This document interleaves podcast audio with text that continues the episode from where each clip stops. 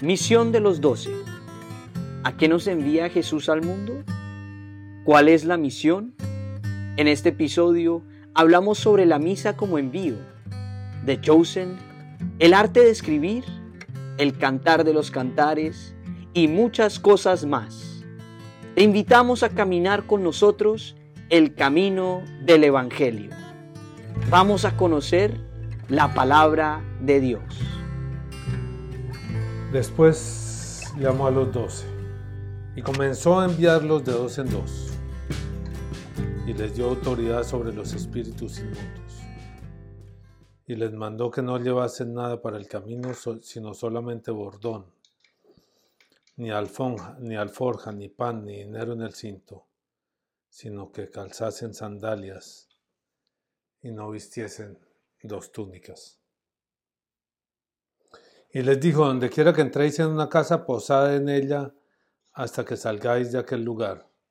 Y si en algún lugar no recibieren ni os oyeren, salid de ahí y sacudid el polvo que está debajo de vuestros pies, para testimonio a ellos. De cierto os digo que en el día del juicio será más tolerable el castigo para los de Sodoma y Gomorra que para aquella ciudad y saliendo predicaban que los hombres se arrepintiesen, y echaban fuera muchos demonios, y ungían con aceite muchos enfermos, y los sanaban. Después de estar en Nazaret, donde no le fue muy bien, porque no hay profeta sin honra sino en su propia tierra, llamó a los doce, ya tenía el grupito organizado, lo había ido recogiendo a medida que avanzaba como decíamos en, The Chosen, muestran bastante bonito eso. Como, como cada uno es diferente, cada uno está en un lugar diferente, a cada uno lo llama diferente, se le manifiesta diferente Jesús. Y comenzó a enviarlos de dos en dos y les dio autoridad sobre los espíritus inmundos. A concepto difícil este para nuestra agobiada Iglesia Católica. Comenzó a enviarlos, a enviarlos. No sé si yo en ese título de Chosen, que inicialmente parece que fuera el elegido, pero no tiene mucho sentido que sea el elegido, porque en inglés el D se usa en positivo y en, en, eh, en singular y en plural, y lo mismo el chosen, se usa el singular y plural. Pero luego yo entendí que está hablando de los elegidos, los escogidos de los doce apóstoles.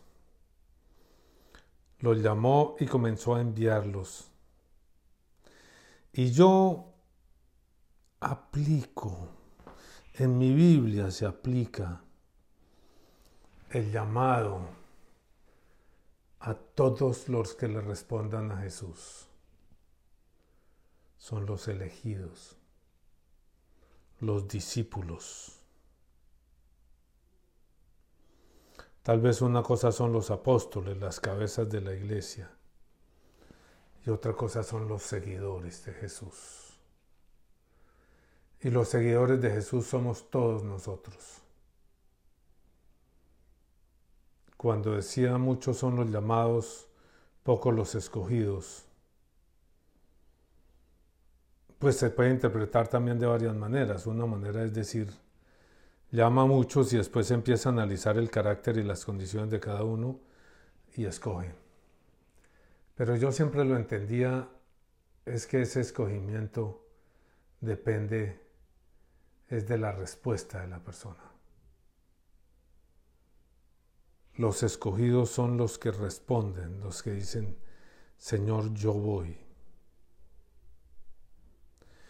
Y a esos que responden, Señor, yo voy, el Señor los va a enviar de dos en dos. No los escoge para que se vayan para su casa tranquilos y se coman lo que, lo que encontraron, la perla, el tesoro maravilloso sino para que lo lleven a los demás hombres.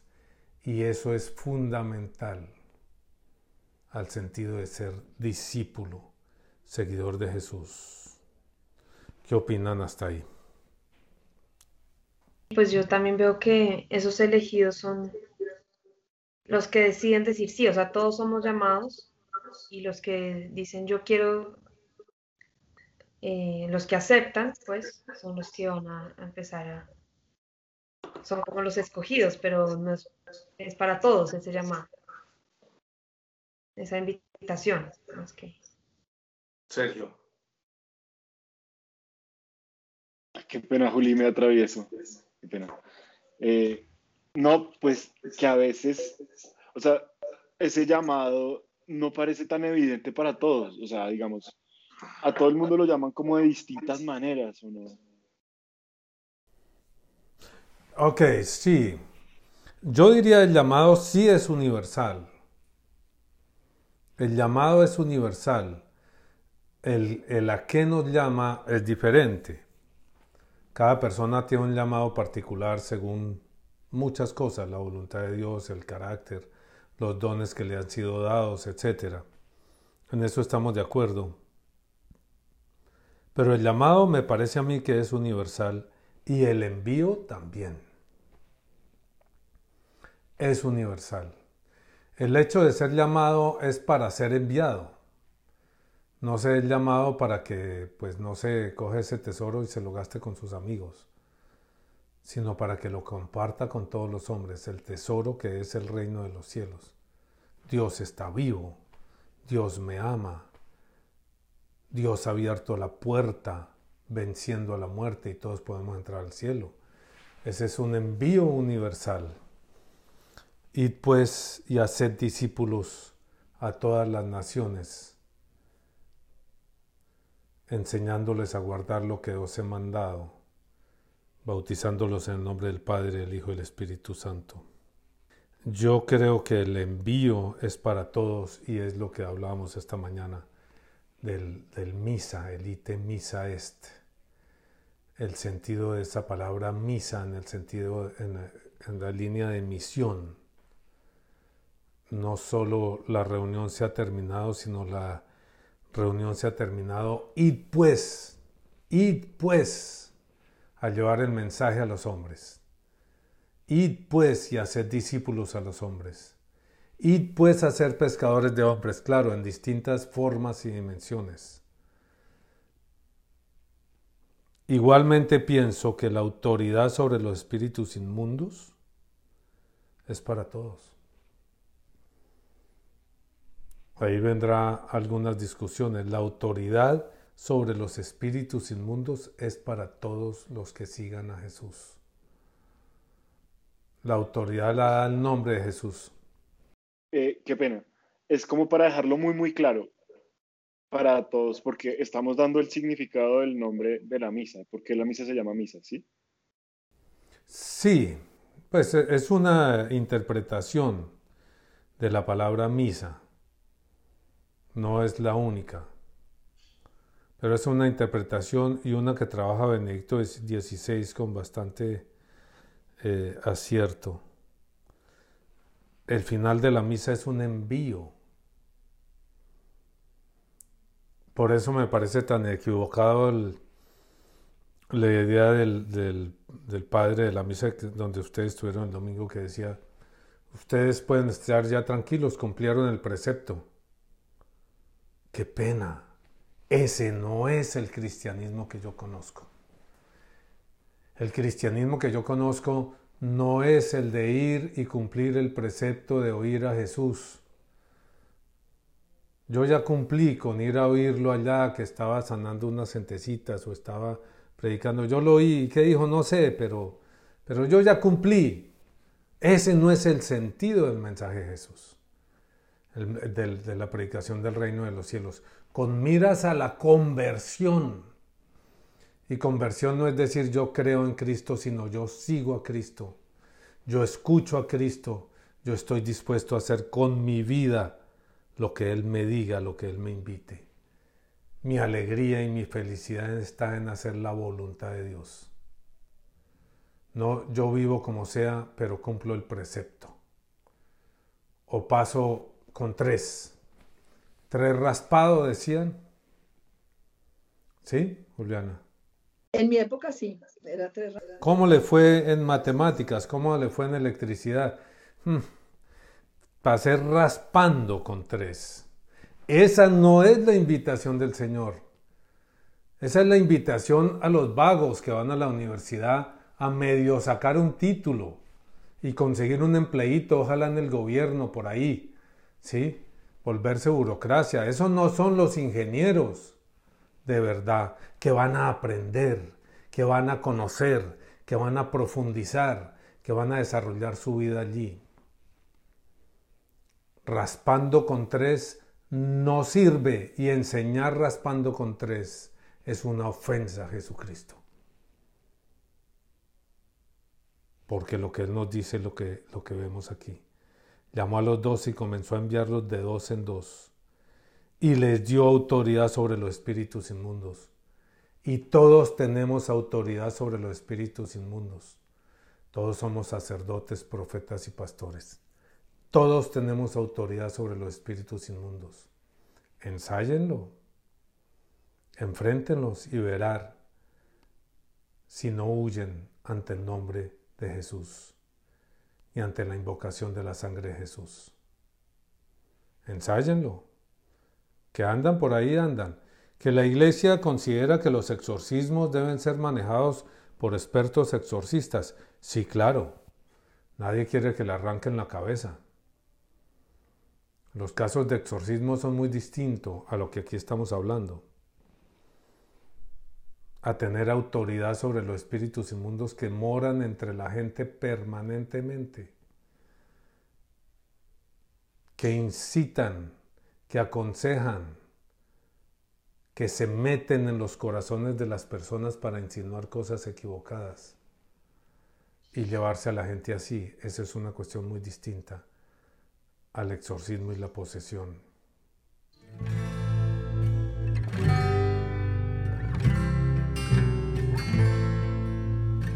Les dio autoridad sobre los espíritus inmundos y luego les mandó que no llevasen nada para el camino, sino solamente bordón, ni alforja, ni pan, ni dinero en el cinto, sino que calzasen sandalias y no vistiesen dos túnicas.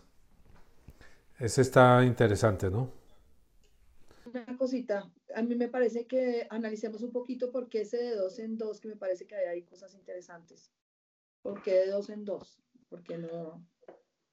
Sí, porque es que, como es que dicen, dos contra uno le sacan el desayuno. Se trata de que no le saquen el desayuno a uno y uno sí le saque el desayuno a los que están en manos del demonio. Tengamos presente una cosa, el que no sigue a Jesucristo, explícito o implícito, el que no sirve a Jesucristo, sea consciente o no sea consciente, está sirviendo a los demonios. Que se puede servir a Jesús sin, sin, sin saber que es Jesús, sí. Cuando se sirve a la verdad, se sirve a Jesús. Cuando se sirve a la honestidad, se sirve a Jesús. Cuando se sirve al amor, se sirve a Jesús. Sí, porque Jesús es la verdad. No cuando se sirve a mi verdad, pero sí a la verdad universal, se la busca y se la sirve. ¿Se puede hacer eso sin pronunciar el nombre de Jesús? Parece que sí. Parece Jesús, que sí. Jesús quiere decir Salvador. La verdad salva, claro. El que se encuentra con la verdad se encontró con Jesús. Interesante tema, pero es como otra cosa. De dos en dos, Juliana, para que no le saquen a uno el desayuno. Y yo creo que también, o sea, por varias cosas. Uno, porque que no, no, se tome como a lo personal. Este no es un trabajo, no es mi obra, no es, no, es un trabajo en equipo, es un trabajo comunitario, ¿sí? Eh, no es... Y, y, pues es fácil uno confundirse, el que empieza, es tan buena la noticia que uno está llevando, es tan en, como tan fascinante también cuando uno puede ser instrumento de comunicar la, la, verdad y las cosas de Dios, que es fácil eso se le suba a la cabeza aún, ¿sí? Entonces, en, en, equipo, porque así no hay como, no es una individualidad lo que se está trabajando. Y, todo es, pues, todo lo va llevando uno a entender que es en, en comunidad que se va a hacer presente el Señor. Claro, y ese mismo hecho de que sea en comunidad juliana lo protege a uno de sus propias visiones personales, de, del ego, de pensar que es uno, yo soy el importante, yo soy el poderoso, yo soy el maestro. Es Jesús obrando en uno. Donde haya dos o tres reunidos en mi nombre, ahí estaré yo, ahí estará la iglesia. Donde haya dos o tres reunidos en mi nombre, ahí se es iglesia. Ahí se es la iglesia. Donde haya dos o tres reunidos en mi nombre. De acuerdo, la iglesia hoy en día nos enseña que dos o tres reunidos en nombre de Jesús en comunión con el obispo, en comunión con el papa, de acuerdo. Claro, porque si no se ponen dos de acuerdo a hacer barbaridades, ahí no se hizo nada. Donde haya dos o tres reunidos en mi nombre, ahí estaré, ahí estará la iglesia, ahí estará el cuerpo místico de Cristo, la iglesia. Y lo que el Señor va a mandar no son muchachitos así sueltos, volantones, a ver qué se les ocurre. Manda iglesia. Lo, que Jesús manda es iglesia porque siempre que se va a evangelizar, se evangeliza como iglesia o no se evangeliza. Lo otro es otra cosa, se evangeliza como iglesia, se evangeliza en comunión con el Papa, así a veces el Papa diga cosas que no comprendemos. Las últimas que está diciendo tienen a medio mundo loco. Eh, no, no me voy a meter en esas críticas.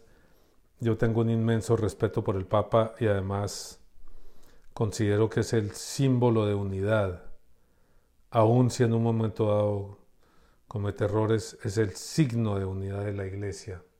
De manera que empezar a tirarle piedras al Papa es como tirárselas a uno mismo. Eh, sí, pues sí creo que, que, es importante eso.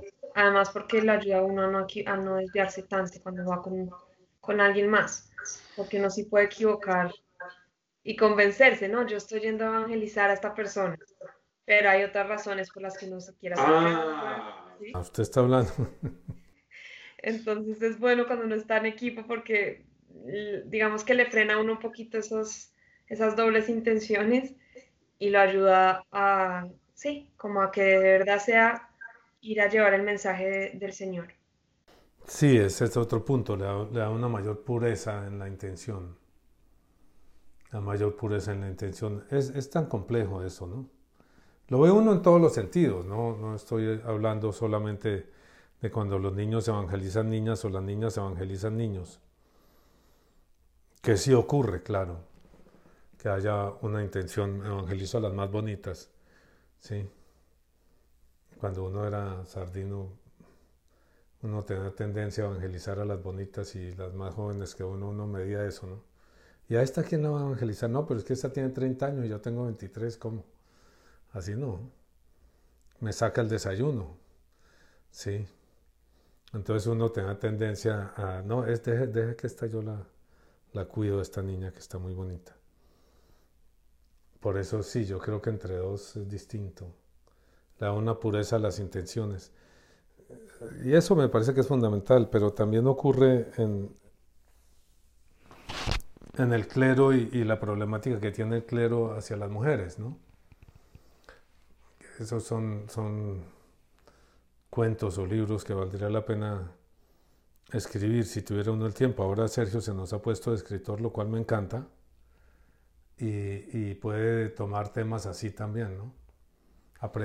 escribir es aprender a meterse en la piel de los otros, como el actor, ¿ve? Como el estilo ese les decía Stanislavski, el, el dramaturgo ruso, y, toda la propuesta de él que no era propiamente como fingir o doblar o los gestos de, las emociones, sino lograr meterse en la piel del personaje, de manera que el que llora en uno es, el personaje, no necesita uno tener cebollas picadas en el bolsillo, que además se vuelve un complique para todos los demás.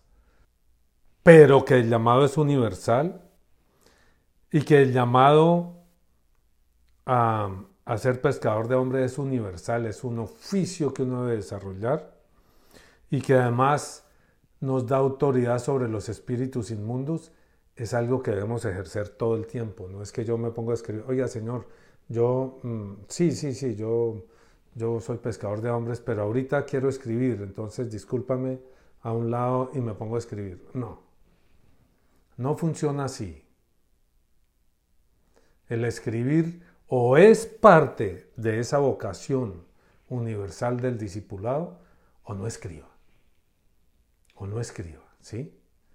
el pintar o es parte de esa vocación, es para llamar gente, lo cual no quiere decir que yo tenga que estar pintando crucifijos en todas partes.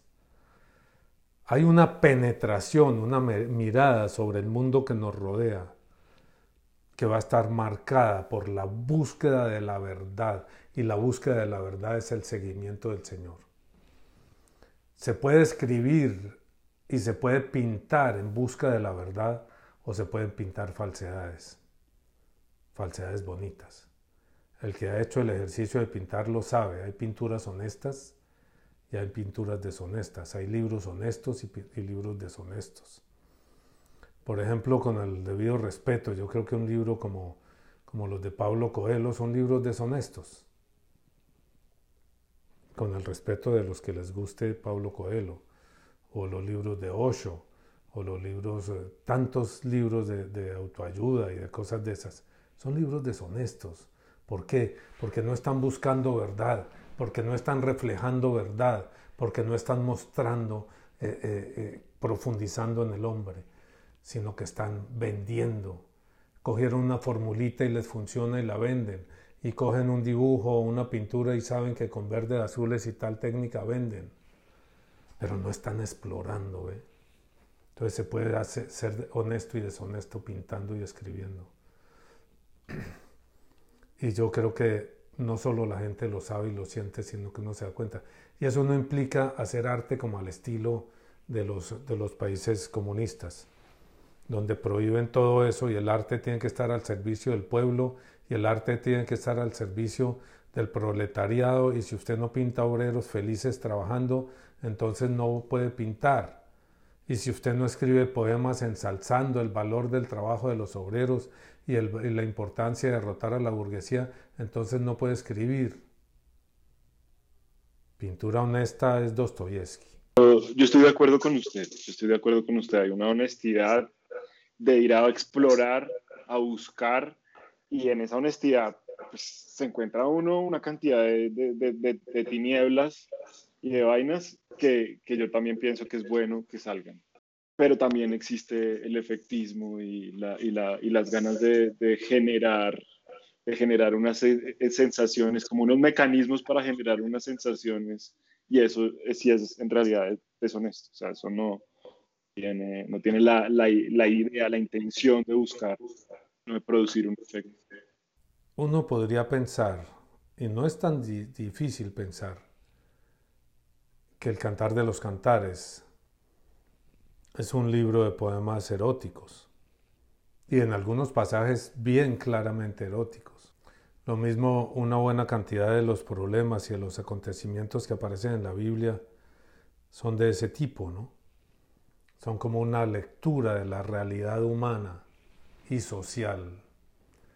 Pasajes como el de, el otro día comentábamos eso, como el de Judá y Tamar, o el de Tamar y Absalones, el hijo de David, los, dos hijos, Tamar la hija de David y el hijo, y la violación y el abuso y todo lo que ocurre allí. Son pasajes, eh, lo que pasa es que el, narrador lo hace como por encima, ¿no? Como quien cuenta una historia que no es conmigo, como esa mirada de la serpiente que utiliza Peterson. Pero lo que describe es algo terrible, espantoso. Espantoso. El de Tamar, la hija de David, es algo espantoso lo que a esa niña le ocurrió. Y lo que genera después a nivel de la familia de David. Lo que genera, lo que va a producir la muerte del violador y que va a conllevar después a la muerte del que lo mata, que es el hermano. Es decir, el fratricidio, la traición al papá, todo tiene su origen ahí. Es violento violento, violento. Claro, La, gente, por eso tal vez no les gustaba al clero que la gente leyera la Biblia porque iba a encontrar cosas y decir, uy, uy, uy, uy, uy, ¿y esto? ¿Y esto lo leen en misa? Oigan, perdón, ¿en misa se pueden leer cosas como esas? No hay un libro más completo que la Biblia. No existe un libro sagrado que se le acerque siquiera a la profundidad de lectura del hombre y de Dios que tiene la Biblia y el encuentro entre Dios y el hombre que tiene la Biblia. No existe. Yo he hecho, pues no muy a fondo, pero lo suficiente para saber. Mm, mm, mm, y aquí está prácticamente todo. Prácticamente todo. Todo el acontecer humano, todo el recorrido humano, todas las miserias humanas. Y está la salvación de las miserias humanas. Todo está aquí.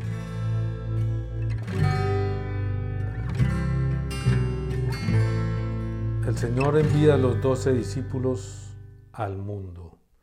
¿Y qué quiere decir esto? Porque Juliana me quitó, me quitó lo que yo estaba diciendo, me, echó para atrás, disculpa, no es, no es por...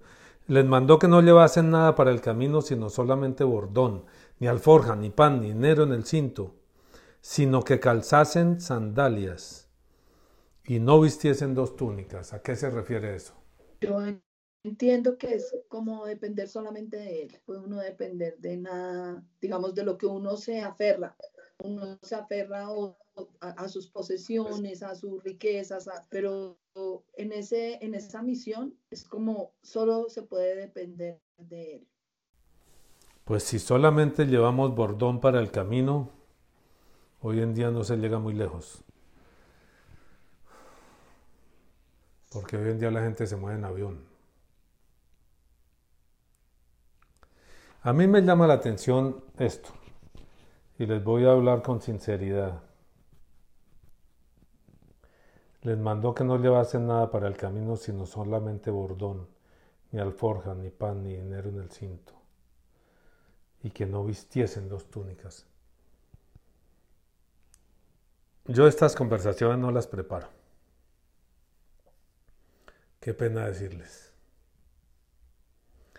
Si estoy todo el tiempo estudiando, estudiando la Biblia, estudiando filosofía, teología, diferentes pensamientos, leyendo y escribiendo. Para mí una de las formas más fuertes de estudiar es escribir. Pero escribir eso, cuentos, novelas o, o cartas, porque lo obliga a uno a reflexionar alrededor de los temas, lo obliga a interiorizar, lo obliga como a ir como al corazón de las cosas, le obliga a ser testigo de primera línea. Usted sabe, el, el que está atrás en un partido de fútbol, pues los estadios de fútbol son así. No, no, ese ejemplo no nos sirve, porque todos pueden ver. Pero si usted está en un concierto y, empieza a cantar, ¿y quién está cantando? Uno no ve, depende de donde, esté, no puede verlo. Entonces tiene, oye, adelante, oye, ¿quién es? ¿Es ese Slash? ¿O es ese, o ese no sé quién? ¿O, o ese es...? ¿Sí? No, no, ese es fulanito, hermano. La próxima vez pague una boleta para ver. Usted está en una boleta donde se puede oír, pero desde ahí no se puede ver. Ah, no, qué pena, qué pena. ¿Sí? Hacer las cosas y lo obliga a uno a estar en primera línea, a mirar, a escarbar, escarbarse el corazón y el ajeno, escribiendo. No que yo piense que no se debe estudiar filosofía y teología, pero no se conoce a Jesús en los libros no se conoce a Jesús en los libros, se conoce a Jesús en persona. No hay libro que reemplace el encuentro con Jesús y se las puede saber todas. Puede ser todo lo teólogo que quiera y sabérselas todas. Y eso para mí dice esto. yo me tomo en serio lo de preguntarle al Señor qué quiere que yo diga en este podcast y en, las, en la mayor parte de las cosas que yo, de estas que yo digo. Preparo muy poco y cuando preparo me enredo. Entonces más bien planteamos el tema, tenemos que hablar sobre esto para mantener una línea y preguntémosle al Señor qué nos quiere decir. Y los demás, como vamos de a dos o de a cuatro, nos dicen, mm, por ahí no es, por ahí, ahí se le está yendo la imaginación. Se entró la loca de la casa, diría Santa Teresa de Jesús. La imaginación es la loca de la casa, se le entró. Toca sacarla para poder seguir. Usted ya está imaginando que está diciendo no sé qué y sí sé qué más. Entonces, que la alforja es, que es una alforja, Julián, en términos psicológicos. Uy, ¿cierto? ¿Nos metemos en problemas por allá o no? Es cierto que sí. Sí, porque pues la alforja, la alforja sería como el útero. Por allá, sí, entonces no, está, no, no, no, no, no, eso está muy complicado. Ni dinero en el cinto, sino que calzasen sandalias y no hiciesen dos túnicas. Yo creo que básicamente es deje que el Espíritu hable a través suyo. Sepa los límites, sepa los bordes, sepa el camino, claro, claro, claro, claro. No empiece a decir burradas. No se nos convierta y dice, uy, el Espíritu me inspiró hoy eh, en, decir que nosotros debemos ser la nueva iglesia de Cristo. Y debemos escribir, Sergio, ya que estamos escribiendo, escribamos el novísimo testamento. ¿Sí? El novi ¿Qué chiste cantidades de gente? Usted va a ver la mayor parte de todas esas sectas y entre los protestantes y los mormones y eso, se subieron a una montaña y, yo sí creo que tuvieron una experiencia mística, pero no tuvieron cómo encauzar eso y terminaron escribiendo el Novísimo Testamento y bajan y empiezan a conseguir discípulos porque yo soy el nuevo Jesús. Pues si le pasó a quién fue a, a uno de los padres de la iglesia que terminó de montanista, que eran eso, a Tertuliano. Tertuliano terminó de montanista, si no estoy mal. Verifíquelo bien y si estoy equivocado lo corta. Sergio. Pero. Pero eso no es tan extraño. Que usted sea una montaña y el impacto de lo que vea y, experimente sea tan fuerte, tan fuerte que baje diciendo, no, mire este desastre de iglesia. Mire todos estos locos haciendo barbaridades, mire los curas allá consiguiendo plata y diciendo que basta con cumplir preceptos para ya estar en el camino del Señor. Hombre, hombre, los otros, no, que el diablo no existe, que son unas tendencias aquí y y No, no, no, no, esa iglesia no sirve. El, Señor y yo vamos a hacer una iglesia nueva y entonces empieza usted otra iglesia. Y los mormones y los testigos de Jehová y los... Eh, bueno, las cantidades y cantidades y cantidades que hay. Sí, fue Tertuliano el que se terminó de montar. Menos mal, la, memoria todavía no me traiciona. Y el tipo era un duro. Si usted lee las cosas de Tertuliano, era un duro en teología. Y, y terminó ahí. Se dejó llevar. Se dejó llevar. No, la iglesia sigue siendo válida, santa y pecadora. Por eso estamos aquí. Por eso estamos aquí, porque ya pasamos por la otra escuelita. Hay experiencias de una intensidad tal que es muy difícil manejarlas. Experiencias de Dios. Es muy difícil manejarlas. Sale uno como una bala al espacio. 21 años. Para comprender. No que nosotros debamos someternos a las ideas peregrinas de, los, de cualquier cura que por ser cura ya tiene, ya puede inventarse o, interpretar a su manera un evangelio, o que se sienta más fuerte que cualquier otro. No, es encontrar el corazón de la iglesia. Y repitamos, el corazón de la iglesia está en la escritura, en la tradición de la iglesia que nos entrega y nos explica la escritura, en los padres de la iglesia, en los papas y sus documentos, en los obispos, en los sacramentos.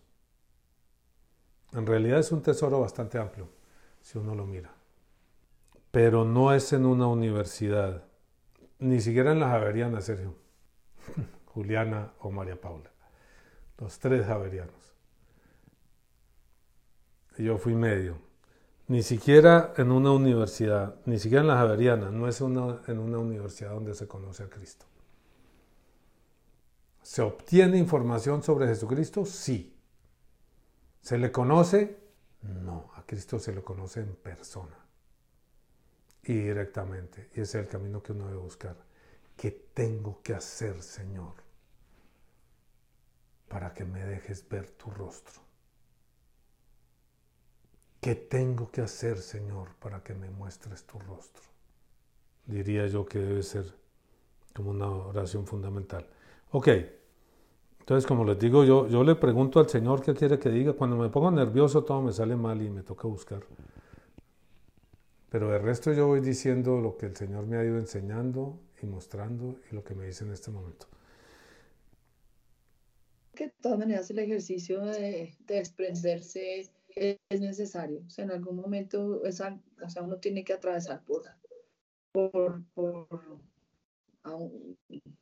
hoy en día yo entiendo que es que es ese depender de él, igual creo que hay que estar alerta porque es muy fácil, uno se va aferrando a cosas por el, por el camino, uno se va aferrando a una cosa, a otra, a un apoyo, a una muleta, o sea, a un bastón o a otro, y, y, todo, y todo es peligroso porque si uno no, no está confiando en él, eh, fácilmente se desvía, ¿sí? Eh, entonces sí, sí creo que de todas maneras hay que hacer el ejercicio y él, y él le muestra a uno como cuando uno pone su confianza en él, él es fiel y, y, va dando lo que se necesita.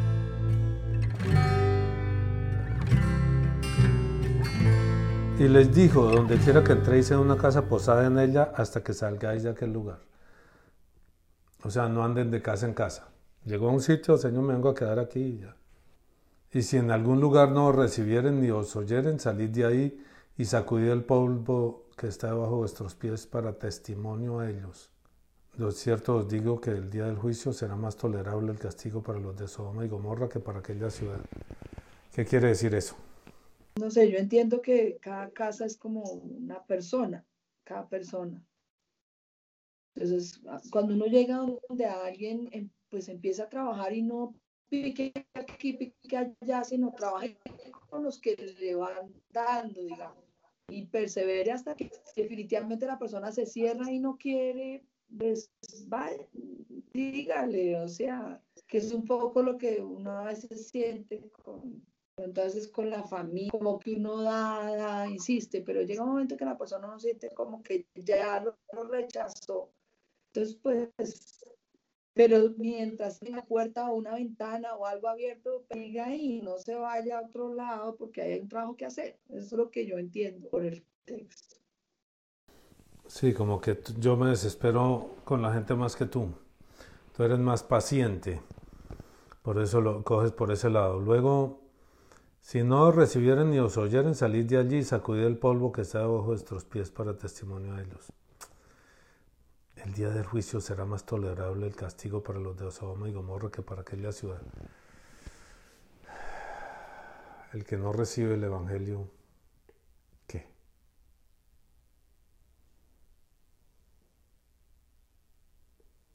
El que no recibe el Evangelio, ¿qué?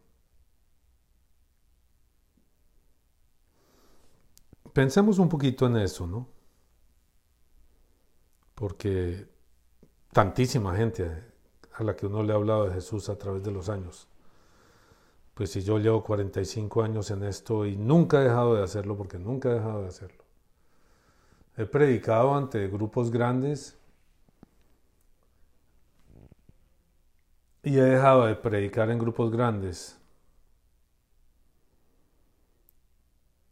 Y he predicado en distintas formas y en distintos sitios a una persona, a dos, pero nunca he dejado de hacerlo.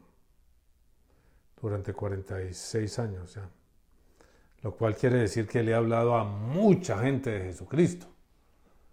Mucha gente. ¿Cuántas personas han aceptado a Jesús de esas mucha gente que yo sepa, que yo que a mí me conste? Muy pocos.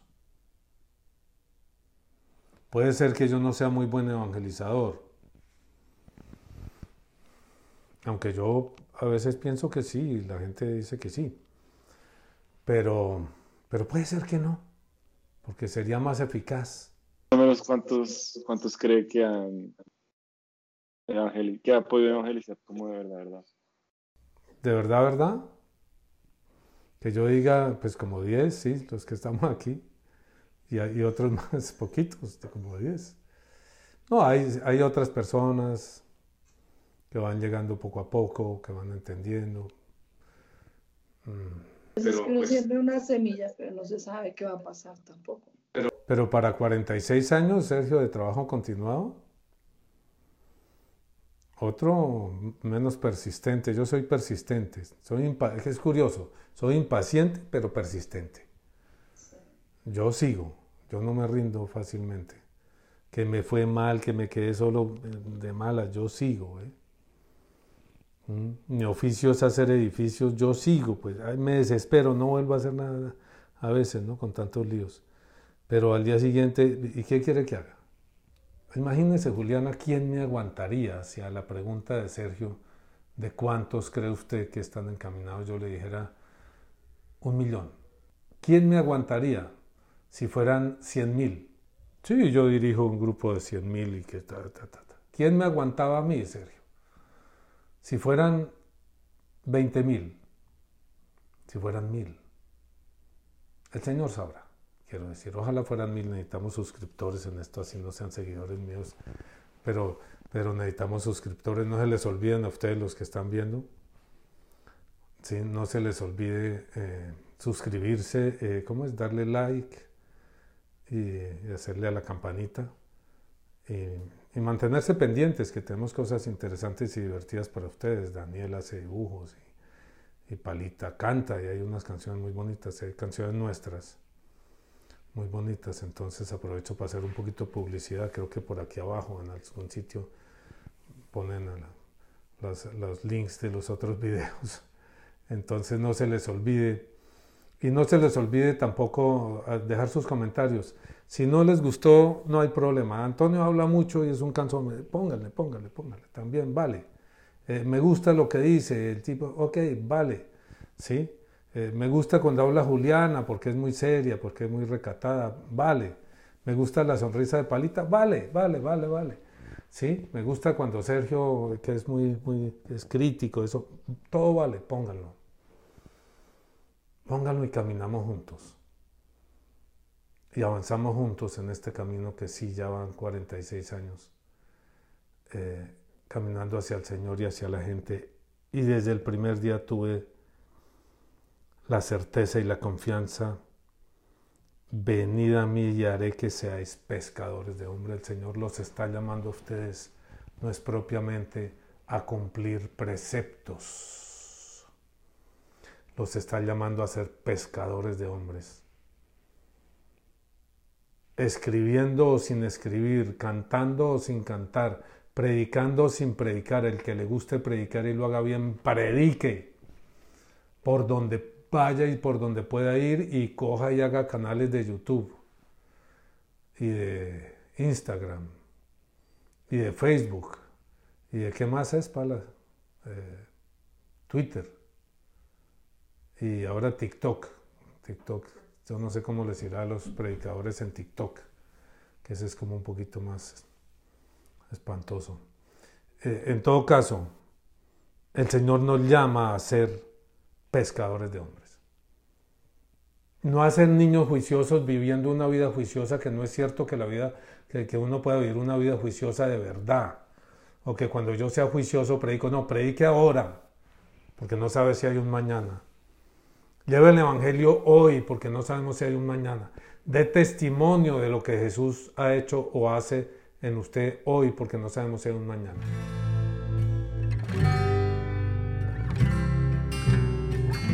Jesús es la verdad, muy bien. Y el que no quiere oír de la verdad, ¿a dónde va a dar? Jesús es la verdad. Jesús es la realidad. Quiere decir que lo que vivimos no es la realidad ni es la verdad. Jesús quiere sacarnos de este lugar donde vivimos, de este delirio. Delirio social, delirio personal, delirio individual, delirio de a dos, de a tres, de a cuatro, de a cinco de la familia, quiere llevarnos a la realidad. Y el que rechaza a Jesús, el que rechaza la realidad y la verdad, pues nos dice que la situación de él es peor que la de Sodoma y Gomorra que le echaron candela. Es peor porque se va a perder en una maraña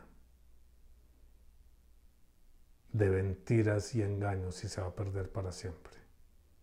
Porque el problema de los delirios y el problema del rechazo a Jesús no es ideológico. No se hagan ilusiones los que ustedes rechacen a Jesús. No es un problema ideológico. No se hagan ilusiones ustedes los que predican y reciben el rechazo. Salud, palita. Ojalá no sea COVID no es un rechazo ideológico lo que allí aparece. Parece ser un rechazo ideológico, pero no es. Es un rechazo personal porque no me conviene, porque no quiero cambiar mis condiciones. Porque prefiero seguir viviendo en un delirio. En el delirio yo soy Superman. Y usted quiere que yo me, baje de Superman a ser una persona lleno de enredos, de problemas, al que lo traumatizaron, le hicieron y le dejaron de hacer. ¿Que me baje de ser Superman a eso? No, gracias. Oiga, es que si usted se baja lo que usted es de verdad, traumatizado o no, tiene la posibilidad de ir más allá, de penetrar más a fondo la realidad hasta llegar a la plenitud de la presencia de Dios. Prefiero ser Superman. Prefiero ser Superman. Pero eso es mentira, no me importa. Hay una pregunta que hacían, ¿quién? Yo no sé. No me acuerdo. Algo, alguien manejando cuestiones de psicología. Y le hacen la pregunta, si usted viviera un delirio en el cual en ese sueño usted fuera una persona importantísima, bellísima, todas las ísimas. Pero en realidad su situación sería que, era una persona pobre y sin piernas. Esa sería su realidad. ¿Usted qué preferiría? ¿Que lo despertaran? ¿O que lo dejaran dormir per século a seculor? Mm. Pues difícil, yo diría que, que igual es mejor la realidad, porque hay una opción de cambiar, o sea, hay una opción de algo. La otra uno se muere en una cosa que nunca fue real. Pero pues duro. Toca Sí. Pues si hay esperanza de que sabiendo la verdad puedo cambiar, yo quiero saber la verdad. Si no hay esperanza, eso, eso o sea, si no hay esperanza. No, no, obviamente, Juliana, cuando hablamos de la verdad, pues, de la realidad, la realidad necesariamente tiene esperanza. Yo quiero, yo quiero saber porque... Puede, puede tocarle pasar 20 años, 30, 40 años, como veo, no tanta gente en la calle, sin piernas y sin plata. Pero ese morirá en la realidad. Y muriendo en la realidad irá a la realidad. El otro morirá perdido en un delirio. Y delirará por siempre. Su mente creará nuevos mundos por los cuales él se mueva, unos buenos, otros regulares, otros malos, despertará por instantes, quién sabe ser o no ser. Esa es la cuestión. Soñar. Dormir quizás soñar. Y yo creo que esta pregunta va allá. Es, el, es el mismo cuestionamiento. ¿Ser o no ser? ¿Qué es mejor? ¿Ser o no ser? Y aunque la pregunta parece, ah, no se la hice a Sergio, usted que usted se queda como Superman o aterriza. Durísima, durísima la pregunta. Me acuerdo de Matrix. En The Matrix pasa eso, cuando ellos se despiertan, no, no exactamente eso, no están sin piernas, pero la realidad de la que ellos despiertan es una realidad ahí aburridísima, pues es decir, es, son esas naves ahí todas oscuro, todo eso, todo bien y comiendo esa, como esa, como ese agua, esa cosa ahí, como una compota ahí, pues, sin, ninguna gracia. Y entonces un tipo decide devolverse. Y lo matan. Eh, yo creo que la pregunta no es tan traída de los cabellos. Yo creo que a todas las personas a quienes uno evangeliza les está diciendo eso. Bájese de su delirio aterrice en la realidad, venga. Su realidad tiene solución. Puede que no la tenga en este mundo. Puede que le toque esperar. Hay unos personajes ahí eh, que evangelizan. Hay un tipo que evangeliza y no tiene brazos, ¿no? Y canta muy bien y toca guitarra muy bien. Con los pies. Y hay otro, creo que es un australiano que no tiene ni brazos ni pies. Claro que ese señor vive en esperanza. Esos señores no viven en hoy, viven en esperanza. Viven en realidad. Mire, esto es lo que yo soy. No está tirado en una camilla catatónico o en una cama soñando que es no sé qué cuando no tiene ni siquiera brazos. Mire lo que yo soy. Esto es lo que yo soy. Tiene unos muñoncitos así en los hombros. Esto es lo que yo soy.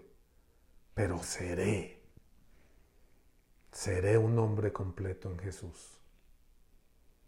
Por dentro soy un hombre completo y en Jesús recuperaré el cuerpo que no tuve. Y seré ese hombre pleno que mi Padre soñó para mí, ese cuerpo pleno y total. Y tendré toda mi vida, toda la eternidad, 30 años en ese cuerpo que él había diseñado y que algo truncó. Lo tendré para siempre, sin dolor, solo plenitud. Y el otro morirá ahí y quedará dando vueltas en algún laberinto perdido, en algún infinito, soñando, soñando, soñando, despertando de vez en cuando porque pueden estar seguros de que si el demonio lo engañó para vivir así, no lo va a dejar siendo muy feliz. De vez en cuando lo despierta. Oiga, pendejo, venga, le muestro lo que, lo que en realidad está pasando. ¿Y sabe qué? Ya no hay manera. Pero no es muy diferente a lo que vive la gente, la mayoría de la gente, y a las razones por las cuales no se avienen a mirar la realidad. Mire lo que usted es. Mire lo que usted hizo con su vida. No, no, yo soy feliz y esto, y yo tengo esto, y yo tengo aquello, y no. Mire, mire su realidad. Mírese en un espejo.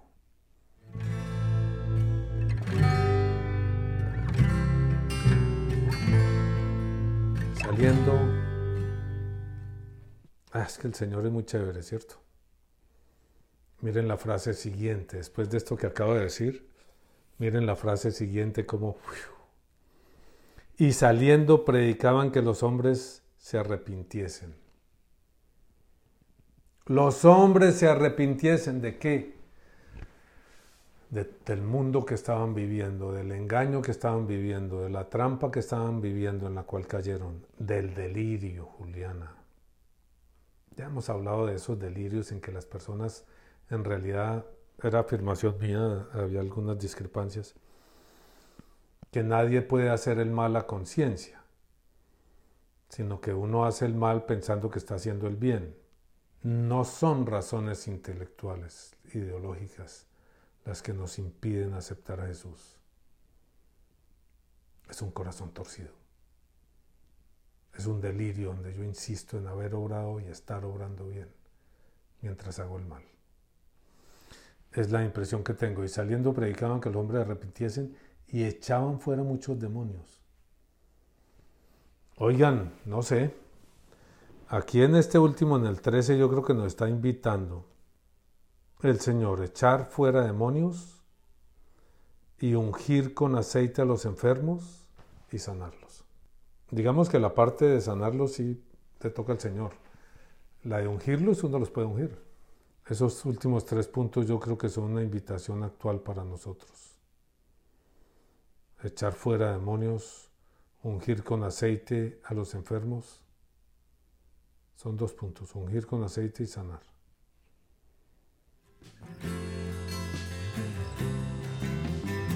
Si te gustó el video, dale like, suscríbete y no se te olvide tocar la campanita para no perderte ninguno de nuestros próximos videos.